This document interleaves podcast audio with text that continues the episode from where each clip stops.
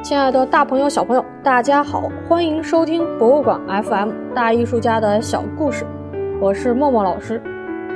我们上一期节目的时候就说到了洛可可，洛可可这一阵艺术的风潮啊，在法国是愈演愈烈。终于，法国迎来了一位将洛可可推向高潮的大艺术家——弗朗索瓦·布歇。布歇最崇拜的艺术家呢，其实就是我们上一期节目说到的华托。他还曾经把华托绘制的作品自己呢制成了版画，并且出版了一部画册，叫做《千姿百态》。与欧洲众多的艺术家一样，布歇在自己很年轻的时候也选择去意大利游学一阵子。去学习学习那些艺术前辈们留下来的艺术经典，但是布歇和其他的画家又有不一样的地方。他到了意大利之后看了一圈儿，结果他一点儿也不喜欢意大利的艺术家，像我们如雷贯耳的米开朗基罗、拉斐尔，在布歇看来竟然都是不值得一提的。在意大利游历了四年的布歇，最终得出了这样一个结论。他说：“米开朗基罗的作品形状奇怪，拉斐尔的作品死板，那么卡拉瓦乔呢？那是漆黑一片呀。感情这些意大利的绘画大师们，一个也入不了布歇的法眼。这样的布歇，让我们觉得。”他有一些过分的自大，那到底他为什么能在法国的艺术界中取得盛名呢？他的绘画水平是不是真的超越了米开朗基罗、拉斐尔这些大师们呢？布歇从意大利回来之后，他发现，在法国皇宫里的那些贵族们，他们和意大利人完全不一样。这些法国贵族不喜欢关于圣经故事的作品，他们更加喜欢什么呢？更加喜欢希腊神话当中的那些爱情故事。这样一来，这些贵族们的爱好和布歇的爱好几乎是不谋而合了。从这以后啊，布歇就想尽一切办法去迎合法国贵族们的喜好。贵族们不光是喜欢布歇的艺术作品，当时的蓬帕杜夫人甚至还请了布歇来做自己绘画方面的家庭教师。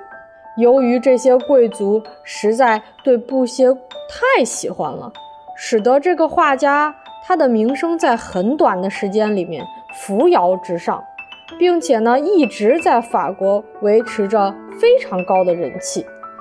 一直到布歇六十二岁的时候，那个时候他的名声已经达到了顶峰，他被任命为了美术学院的院长，同时也是当时皇家的首席画师。这样一个对于前辈大师毫不尊重，喜欢用自己精湛的绘画技巧一味地描绘生活中谈情说爱的场景，这样的一位。艺术家在艺术界里面是不是能够得到其他人的认同呢？事实上，无论布歇的艺术生涯是多么的辉煌，艺术评论家们对于他还都是非常尖锐的批评。这种尖锐的批评从来都没有停歇过。与布歇同一时代的一位启蒙的思想家、文艺批评家。狄德罗先生曾经就毫不客气地抨击布歇的艺术。他说：“对于这个人，我不知道说什么才好。他的作品中的趣味、色彩、构图、人物性格、表现力和线描，所有这些，他的堕落仅仅伴随着他人品的堕落。这几乎是全面地否定了布歇这样一个画家的工作。但其实。”我们仔细的追究一下，狄德罗想要批评的，并不仅仅是布歇这个思想家。他认为，由路易十五统治的那个王朝已经腐朽了，这个社会这个统治阶层需要被推翻。然而布歇的作品呢，则和这位思想家完全不一样，他是一味的去迎合这样一个腐败的、极尽奢华之能事的皇室贵族。在那样的社会环境下，狄德罗这个批评家或多或少的将自己对于统治阶级的不满发泄到了布歇的身上。时至今日，法国的绘画史对布歇做出了相对比较公平的评判。他们说，人们对布歇的作品不屑一顾，这有可能是因为在他之前有华托。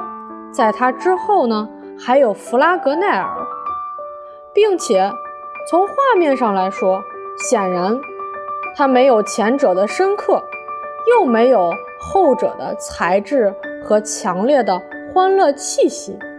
可是布歇却是这条链子上承上启下必不可少的一环。